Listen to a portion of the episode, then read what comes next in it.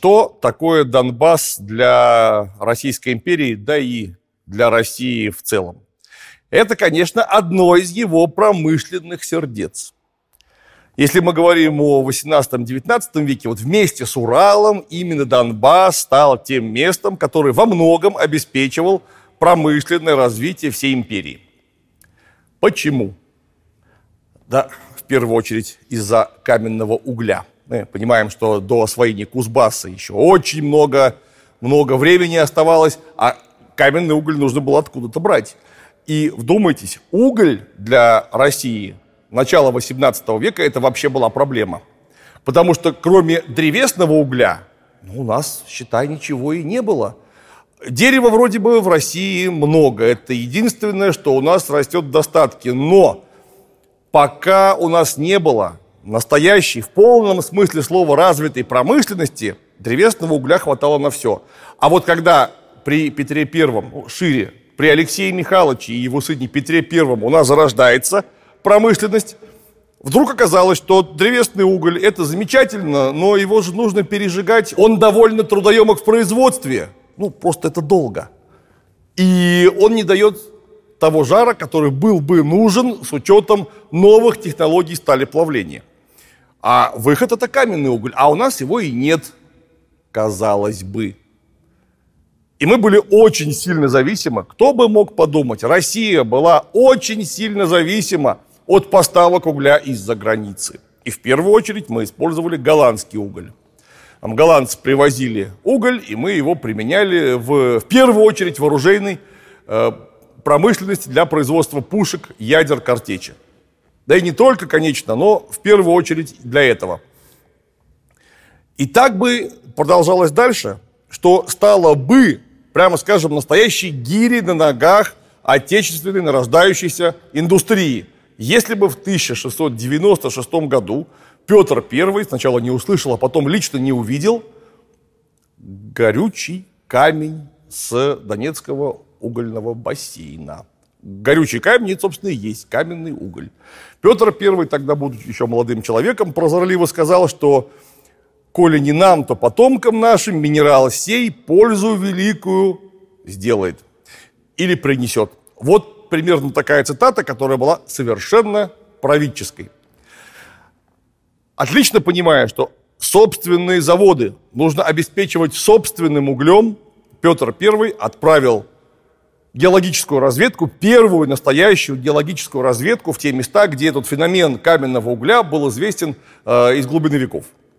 Возглавил ее такой наш э, ученый, рудознатец Григорий Капустин который э, в 1721 году взял первые пробы каменного угля с Донбасса, описал в общих чертах, насколько он мог, месторождение, где и как можно его добывать, и отправил на пробу в Берг-коллегию. Это то самое Министерство горно-рудной промышленности, основанное Петром I в 1719 году. Тут, конечно, случился анекдот, э, который в российской истории, да и не только, случается регулярно – и, наверное, будет случаться всегда, пока есть капитализм и капиталистические интересы. Вот приезжает проба угля в Берг-коллегию. А ее отдают эксперту. Ну, а сами-то министры, что же они будут с этим углем-то делать?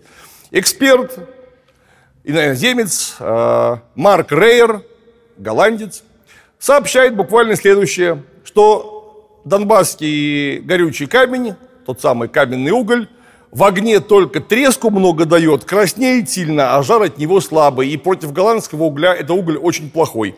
Какова? Реляция была отправлена, естественно, Капустину, который просто невероятно возмутился. Он-то, как профессионал, отлично знал, что такое донбасский уголь. И какой за ним огромный потенциал, и какое у него может быть будущее. Ну и тогда, не удовлетворившись отпиской из министерства, он послал пробы угля сепаратно, совершенно не сносясь с мнением э, министерства, в Москву и на оружейный завод в Тулу, откуда кузнецы дали самые, кузнецы практики на местах, дали самый восторженный отзыв донбасскому углю, сказав, что он дает хороший жар, это гораздо лучше древесного угля и точно не хуже голландского угля.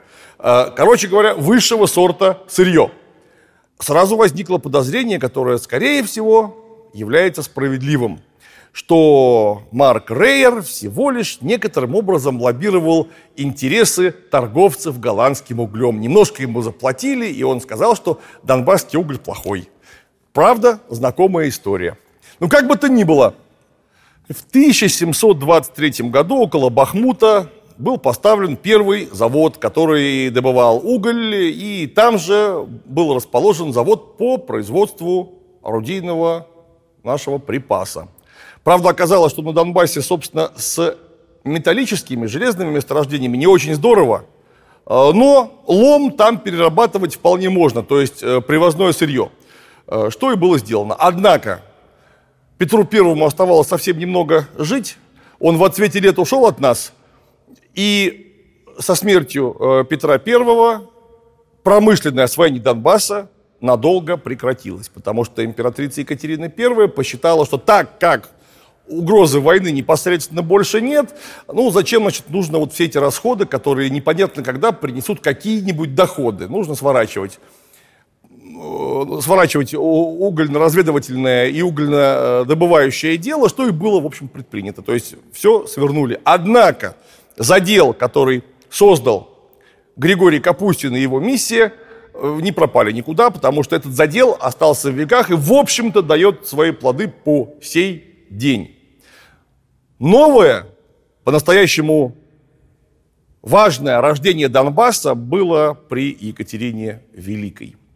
Потому что Екатерина Великая взялась плотно за освоение наших южных земель, что привело к двум русско-турецким войнам 1768-1774 года – и 1787-1791 годов. Две подряд русско-турецкие войны, которые были блестяще выиграны Российской империей. После чего Северное Причерноморье, побережье Азовского моря навсегда вошли в состав Большой России. Включая, конечно же, э, полуостров Крым. Что полностью обезопасило Донбасс, превратив его из той самой фронтирной территории, вчера еще дикого поля, которые вынуждены были контролировать три разнородных казачьих войска, просто потому что это границы, там просто нужны были казаки, превратив его в тыл. Хотя, конечно, и недалекий тыл, но тем не менее спокойное место, которое можно осваивать. Сперва в 1774 году был заключен Кучук-Каинарджийский мирный договор, по которому Крымская ханство приобрело де юре независимость от Османской империи, ну а в 1791 году окончательно и Крым, и вообще все Приазовье и Причерноморье перешло под владение Российской империи. Таким образом, вот Донбасс стал возможным к спокойному, регулярному освоению. И вот, конечно, с освоением-то Донбасса все очень непросто и очень интересно. Мы видим, как туда раз за разом приходили волны людей – с самых разных э, территорий. Э, и поэтому, когда мы сейчас говорим о территории Донбасса, и, например, кто-то говорит, это территория Украины, потому что там живут украинцы. Кто-то говорит, нет, это территория России, потому что там живут русские, украинцев там никогда не было. Это слушать просто смешно. Потому что на данной территории были и татары, нагаи, или потомки их, или смешанное население, были там и беглые турки, ну и в конце концов, да, конечно, со всей территории России туда раз за разом переселялись люди. И, конечно же, туда переселялись люди с территории Малороссии, которая потом станет э, территорией современной Украины. Там были все и жили там все. Причем, заметьте, далеко не только наше э, славяноязычное православное население. Вот посмотрим. Российская империя, вроде она огромная. Вроде бы самая большая территория на планете Земля. Больше Российской империи только земной шар. Но в особенности западные территории Российской империи были крайне слабо населены и требовали просто рабочих рук. И вот на территорию Донбасса переселяются сразу два сербских полка в полном составе с женами солдат и офицеров, Э, матерями, дочерьми, дедами, бабушками, дедушками, то есть великое переселение народов. Их возглавляли полковники Шевич и э, Прирадович, который потом себе, чтобы обосновать свое дворянское происхождение, приделал к фамилии французскую приставку «Д» и стал Д. Прирадович. В общем-то, э, дворянская фамилия, очень неплохо известная в истории Российской империи. И вот они поселились между Бахмутом, Северским Донцом и Луганью между реками. А каковая земля получила название Славяно-Сербия. То есть не только русские люди или украинские люди там жили, но и на полном основании настоящие сербы, которые переселились после очередной русско-турецкой войны по милости Екатерины II. С одной стороны милости, с другой стороны к обоюдной выгоде, потому что, во-первых, это же были военные, которые могли, если что, встать в строй. Во-вторых, они же превратились в серьезную рабочую силу, которая распахивала те места, которые уже много-много столетий не знала, что такое плуг и регулярное сельское хозяйство. Собственно, с середины XIV века там далеко не везде велось нормальное регулярное сельское хозяйство. И вот, пожалуйста, сербы там тоже поселились. В общем, сербов расселили э, интересным образом, у них было довольно специфическое земельное устройство. Э, в зависимости от воинского звания и ранга, они наделялись землей, понятно, солдаты поменьше, офицеры побольше. Более того, э, солдаты превратились в аналог военных поселенцев, ну, по сути, что-то вроде тех самых казаков, хотя и не вполне точный аналог. А офицеры могли нанимать своих солдат на свои увеличенные наделы. Причем наделы эти назывались по-простому ранговой дачей, то есть дают тебе в зависимости от ранга. Но только ли сербы составили вот тот самый исходный костяк населения Донбасса. Понятно, вместе с русскими. Какого бы сословия ни были, казаки ли, крестьяне ли, ремесленники ли, неважно. А кто еще? А вот греки и армяне. Потому что 1774 год. Кучук-Кайнарджийский мирный договор. И вдруг выясняется, что в независимом теперь от Османской империи Крымском ханстве очень сильно косо смотрят на православное население. Там, в общем, и так было им не всегда вольготно.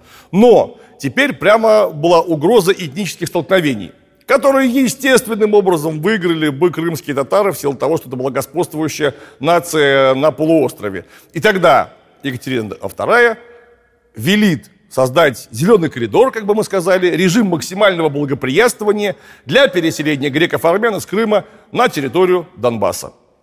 И они заселили побережье Азовского моря с севера между реками Кальмиус и Волчья. Маленькие э, местечки, маленькие села отдавались э, грекам под заселение. Э, самым большим этим, э, поселением, самым большим местечком, которое они заняли, был город Павловск, который греки назвали Мариуполем, каковой город и украшает э, карту России, карту Евразии по сей день. Греческие топонимы очень интересны, стоит на этом остановиться. Переселяясь из Крыма, греки привозили с собой собственные топонимы. То есть, куда бы они ни селились, они называли это место так, как называлась их крымская э, потерянная родина. За исключением Мариуполя. Вот Мариуполь – это совершенно новый топоним, явно совершенно греческого происхождения. Ну, э, полис – город, Мария от слова Мария, видимо. Э, вот это, его в Крыму никогда не было. Это совершенно новый топоним, который они придумали. Причем, что такое крымские греки? Крымские греки – это довольно специфическое население – Потому что часть крымских греков уже давным-давно забыла греческий язык и говорила только на крымско-татарском языке. Другая часть помнила греческий язык, но так как довольно давно находилась в отрыве от э, своей метрополии, этот язык очень сильно отличался от настоящего, настоящего греческого. И вот такое двуязычное, хотя по этносу греческое население и, самое главное, все население монорелигиозное, православное, поселяется на Донбассе. Кстати, да, вместе с армянами. Всего э, переселение было организовано к 1788 году, и из Крыма вышло более 80 тысяч человек. 81 тысяча с несколькими сотнями. Вот, пожалуйста, это э, еще один этнос, который с полным правом может считать территорию Донбасса своей. Помимо русских, малоросов, там еще есть греки, сербы и армяне. Это еще раз нам, кстати говоря, должно напоминать, что на планете Земля нет коренных жителей, наверное, кроме австралийцев. Все остальные так или иначе понаехавшие, потому что все наше народонаселение всегда куда-то перемещалось. Ну вот одни австралийцы заняли э, свой континент, тогда просто никем не заселены. И так до сих пор там и проживают. Поэтому австралийские аборигены – это единственные коренные жители на планете Земля. Все остальные – понаехавшие. Не нужно мерить друг другу черепа. Это запредельно глупо. Если мы копнем чуть-чуть в глубину веков, мы обязательно выясним, что та территория, на которой мы теперь живем, уже кому-то принадлежала, а до этого принадлежала еще кому-то. Поэтому э, понятие коренной житель, например, Донбасса, оно довольно условно, как и коренной житель, скажем, Санкт-Петербурга или Москвы. Вопрос в том, что этот корень. Но о политике коренизации мы поговорим, конечно, э, не в этот раз. И, конечно же, как только Донбасс превратился в неугрожаемую относительно мирную территорию, хотя тоже относительно, потому что казачьи войска регулярно вступали в конфликты друг с другом и доходило дело до прямых боестолкновений, продолжилось его промышленное освоение. И, собственно, тот Донбасс, который мы знаем теперь, как одно из промышленных сердец большой России, вот оно, конечно, сложилось именно при Екатерине Великой. И именно Екатерина Великая и, конечно, ее приближенные заставили его биться по-настоящему, это сердце. Ну и, конечно, как ни печально, это было в первую очередь связано с казенным, то есть государственным изготовлением предметов вооружения, в первую очередь пушек. Почему пушек? На Донбассе производили чугунную артиллерию. В силу того, что очень хороший уголь, который дает отличный жар, там можно было ставить хорошие доменные печи, которые лили чугун. Основным материалом для производства полевой артиллерии в то время была бронза, если мы говорим про вторую половину, конец 18 века, начало 19 века. Бронза – это очень хороший материал для производства пушек. В силу своей прочности, освоенности технологии, э, все хорошо, только дорого очень. Бронза прочная, легкая, великолепный коэффициент э, упругости имеет. Словом, это именно то, что нужно для той примитивной дульнозарядной артиллерии. Чугунная пушка тяжелее, ее труднее лить, но она гораздо дешевле. Ну, правда, конечно, из-за тяжести ее далеко не везде можно применять. В полевых войсках чугунная артиллерия нашла самое ограниченное применение. Но зато Чугунное орудие можно поставить куда? А в крепость, откуда эта пушка, скорее всего, никуда не поедет. Ну уж точно не будет воевать в поле. Или на корабль. Как известно, вода все стерпит. Любой турист-байдарочник вам не даст соврать. В байдарочный или любой водный поход можно взять куда больше э, груза, чем в пеший поход. Вода все стерпит, и поэтому чугунную артиллерию стало выгодно ставить на корабли. Причем, что такое серьезный корабль своего времени? Это линкор, который несет 70-100 э, пушек. Вы представляете, сколько стоит 100 бронзовых орудий? А чугунная артиллерия гораздо дешевле. И поэтому корабельная артиллерия преимущественно была именно чугунной. И во многом в Российской империи она была обеспечена именно промышленностью Донбасса, где был поставлен специальный завод, который питался местным углем. Ну и, конечно, все организовано было типичным для Российской империи образом. К заводу сразу приписали крепостных. А, а, да, там было более 500 специалистов, 500 рабочих, которые занимались, собственно, промышленным высококвалифицированным трудом. И более двух с половиной тысяч, почти три тысячи крестьян было к заводу приписано. Они должны были осуществлять самое главное – извоз угля. Каждому было нарезано 120 пудов угля в год для перевозки, что оказалось совершенно непосильной ношей для крестьян, которые не могли заниматься, э, не успевали в полной мере заниматься сельским хозяйством, обеспечивать себя и э, платить подати. Это были, повторюсь, те же самые крепостные, только вместо помещика, у них господином был государственный завод. Вот и все. Эта практика была отработана еще на Урале. Уральские приписные, э, крепостные крестьяне э, были вполне обыденным явлением. Норму дачи угля пришлось снижать, селить новых крестьян, чтобы чисто экстенсивным образом э, обеспечить производство. И производство было обеспечено. Если мы будем говорить о временах э, грозной поры наполеоновских войн – Луганский орудийный завод выдавал на гора сотни пушек ежегодно. И чемпионским, рекордным стал 1812 год, когда Луганский завод поставил в войска 400 пушек. Ну, так, для справки, вся артиллерия, которая была выставлена на Бородинскую битву, с нашей стороны, это что-то около 600 орудий, если я не ошибаюсь. И вот 400, конечно, не из них, но в общем вкладе в военные действия 400 пушек за год – это, прямо скажем, очень серьезный рекорд. И, конечно же, неплохой прибыток для э, самого завода. Ну и, конечно, боеприпасы. Ядра и картечь, которых за 1812 год было поставлено в войска 1400 тонн от качественных, кованых, чугунных ядер и картечи. Так что наши войска могли, не стесняясь, расстреливать наполеоновских интервентов. Чем, в общем-то, и были заняты. Артиллерия в то время настоящий бог войны, который и является длинной рукой армии. Если у вас нет перебоев в обеспечении э, огнеприпасами, то армия имеет серьезные шансы, даже против Наполеона. Ну, в общем, как известно, Наполеона-то мы в конце концов разбили и прогнали обратно во Францию, где и добили, так сказать, в гнезде. Но война-то кончилась. И вдруг оказалось, что квалифицированные рабочие могут заняться чем угодно.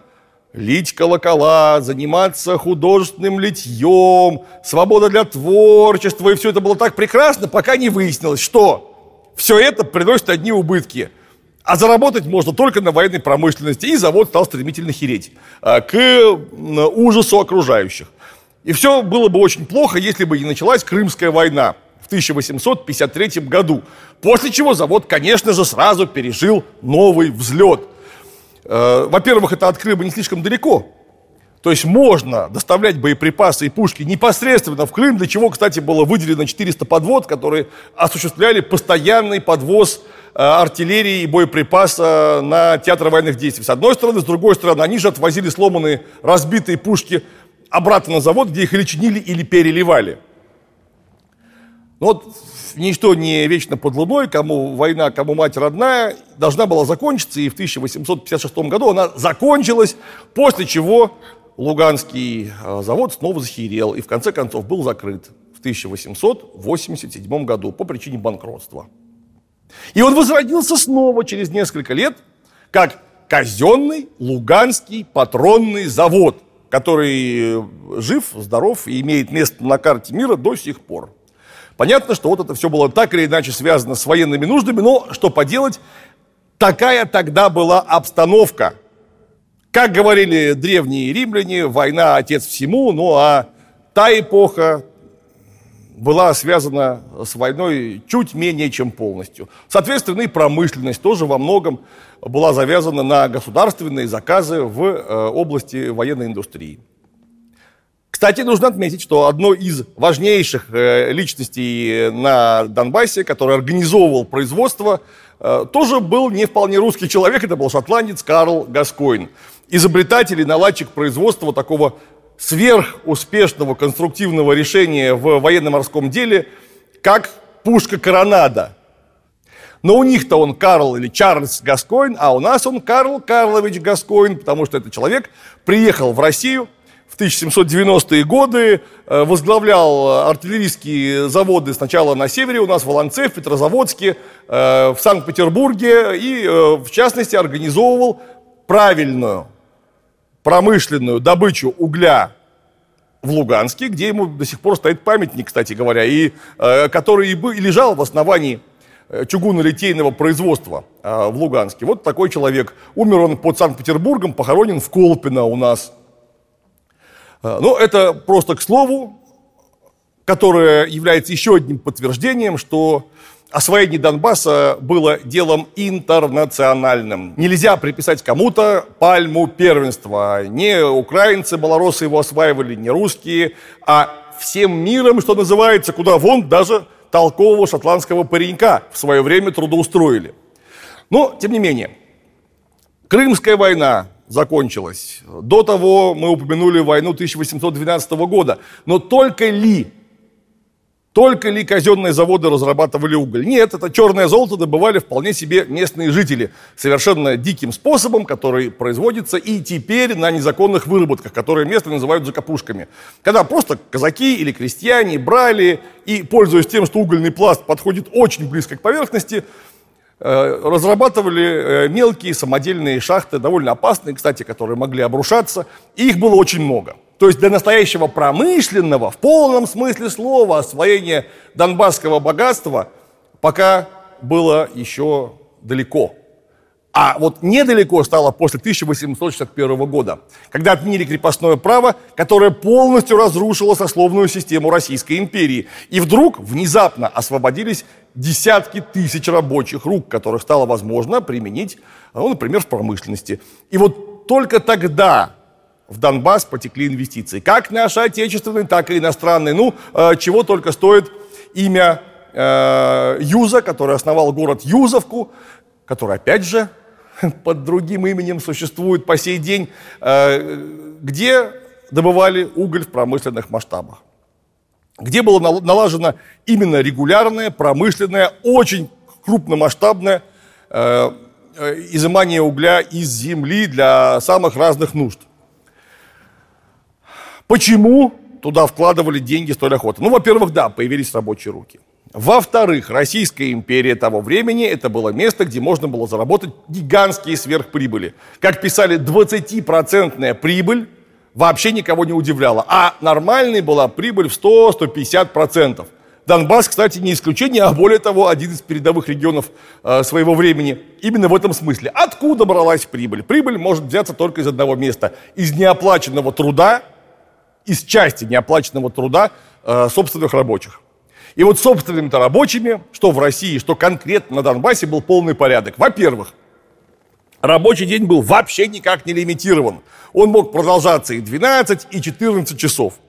Понятие охраны труда существовало э, в самом зачаточном смысле, и на эту охрану просто не нужно было тратиться. И именно отсюда происходили сверхприбыли, которые привлекали иностранные инвестиции в Российскую империю в очень большом объеме. Ну, понятно, потому что в Европе рабочим платить нужно было заметно больше, и понятия об охране труда имели место, то есть на это нужно было закладываться и тратить серьезные деньги. У нас нет.